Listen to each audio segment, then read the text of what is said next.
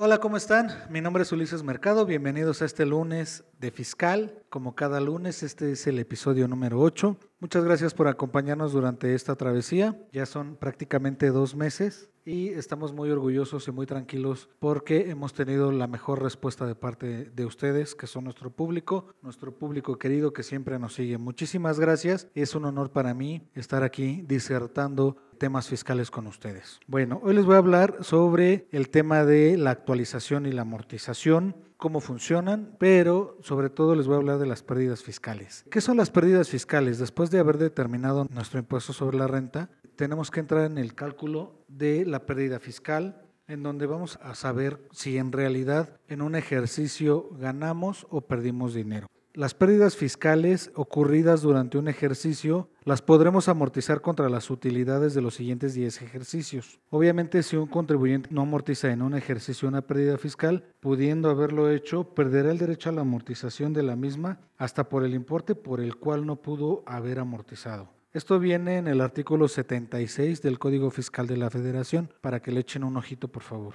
El derecho a la amortización es personal del contribuyente y no podrá ser transmitido a ninguna otra ni utilizando la figura de la fusión. Es importante que si nosotros tenemos pérdidas, nos acerquemos a un abogado o a un contador especiales, especialistas en fiscal para que nos den el cálculo correcto para poder hacer nuestra amortización de nuestras pérdidas. Los pagos provisionales y la declaración anual del impuesto sobre la renta, personas morales del título 2, se puede decir en general que los pagos provisionales son los anticipos que pagan los contribuyentes a cuenta de un impuesto anual, es decir, en el transcurso de un año. Entonces, los contribuyentes irán desembolsando ciertas cantidades por concepto de impuesto sobre la renta y que, al determinar el impuesto anual, esos serán restados de dicho ejercicio. Esto viene en el artículo 14 de la Ley del Impuesto sobre la Renta. Es importante comentarles, si nosotros durante un ejercicio estamos realizando pagos provisionales, por eso se llaman provisionales, porque son a cuenta de un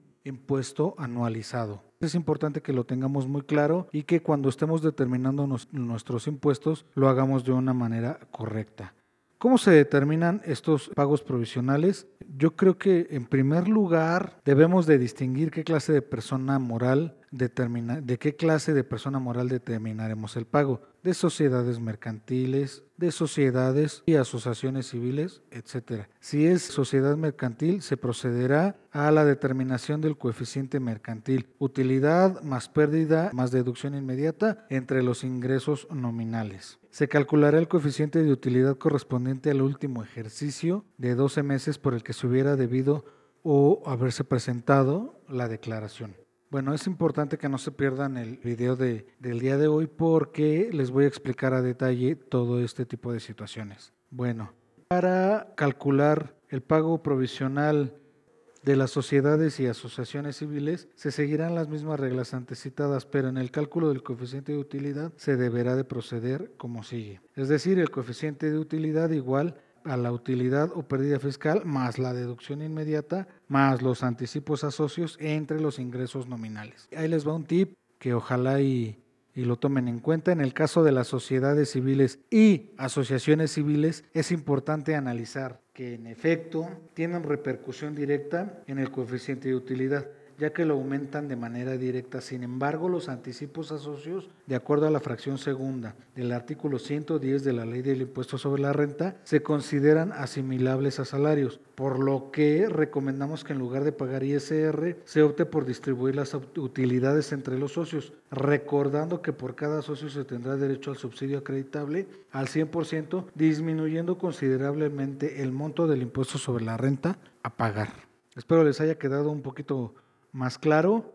Obviamente este tipo de movimientos se tienen que analizar a detalle, se tienen que poner sobre la mesa, ya sea con el Consejo Administrativo o con el director eh, general, para poder realizar este tipo de movimientos.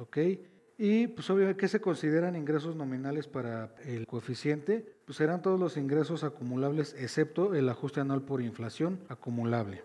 Bueno, a pesar de que se considera alimentario como un ingreso acumulable, en realidad es un costo, toda vez que dichas cantidades no representan en sí mismas una entrada de dinero a la empresa. Por lo anterior, obviamente, se permite que el importe del inventario acumulado en la declaración anual del ejercicio no se considere dentro de la utilidad o pérdida fiscal determinada para los efectos del cálculo del coeficiente de utilidad. Bueno, pues como les comenté, esta semana les iba a hablar un poquito sobre el tema de asociación en participación. Más tardecito vamos a subir el video. Muchísimas gracias. Síganos en redes sociales, compartan nuestros videos, denle like en Facebook, Siempre estaremos con, con, ustedes para apoyarlos en cualquier tema de los que nosotros estamos explicando. Muchísimas gracias. Les mando un abrazo. Hasta luego.